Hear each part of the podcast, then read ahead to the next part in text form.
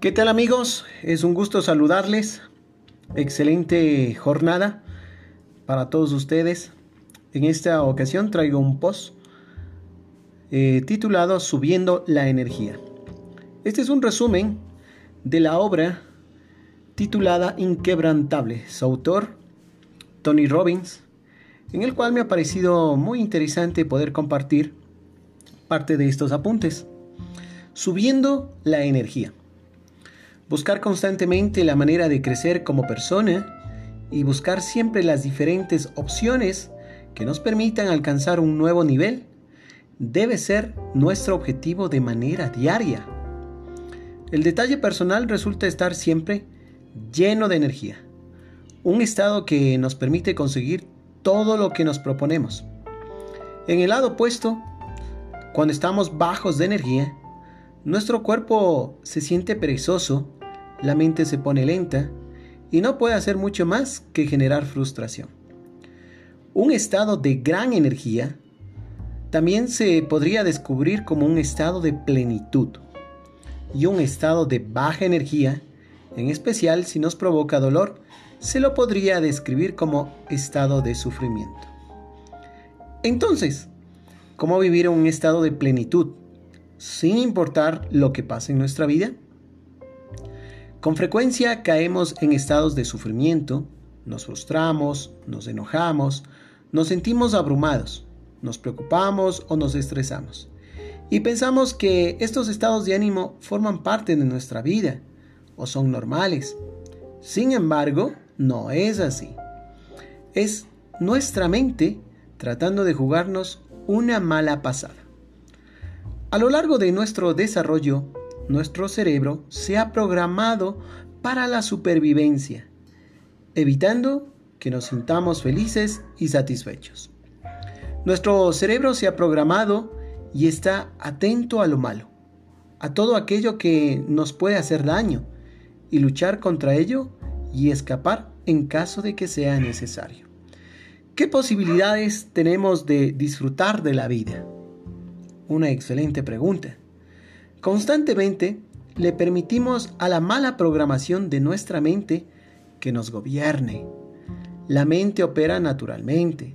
Vive identificando y exagerando constantemente amenazas potenciales para asegurar nuestro bienestar.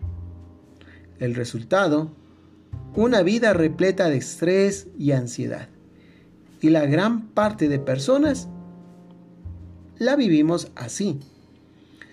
Muchas veces hemos tomado decisiones o personas toman decisiones inconscientes basadas en un hábito, en el condicionamiento y están a merced de sus propios instintos.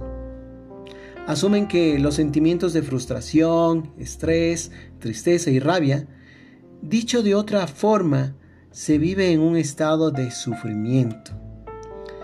Hay un camino y solución uno que implica tener control sobre los pensamientos y que sea la mente la que está recibiendo tus órdenes y no al contrario.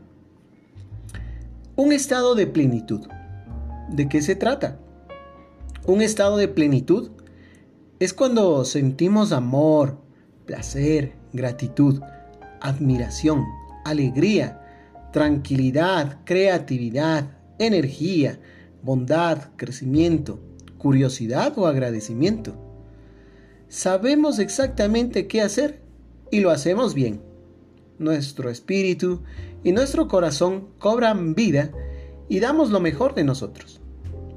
Los problemas no existen y todo fluye. El miedo y la frustración se van. Nos comportamos según nuestra verdadera esencia. El estado de sufrimiento, ¿de qué trata? Un estado de sufrimiento es cuando nos sentimos estresados, frustrados, enfadados, irritados, abrumados, resentidos, temerosos, deprimidos. Y todo esto se experimenta y otras innumerables sensaciones negativas, ¿sí? Que aunque no estemos siempre dispuestos a reconocerlas, están ahí. También se puede llegar a padecer de estrés y antes que admitir el miedo. Pero este estrés es solo la palabra que utilizamos para ocultar nuestro miedo. Y si rastreamos el origen de aquel estrés, seguramente acabamos encontrando miedos más profundos. Entonces, todo este pequeño resumen entre un estado de plenitud y un estado de sufrimiento nos puede dar una idea de cómo subir nuestra energía. La realidad de nuestro estado mental y emocional depende de dónde centramos nuestra atención. El doctor Joe Dispensa también lo destaca. Donde ponemos nuestra atención, ponemos nuestra energía. Recordemos cada día que todos tenemos algo en el cual trabajar. Generemos nuevos hábitos de manera positiva y claro, todo ello requiere acción, disciplina, constancia. Así que te invito en esta ocasión a subir tu energía, a que tu estado de plenitud sea de abundancia, con acciones constantes, mucha disciplina y constancia. Gracias por escuchar este pequeño post. Un fuerte abrazo para todos.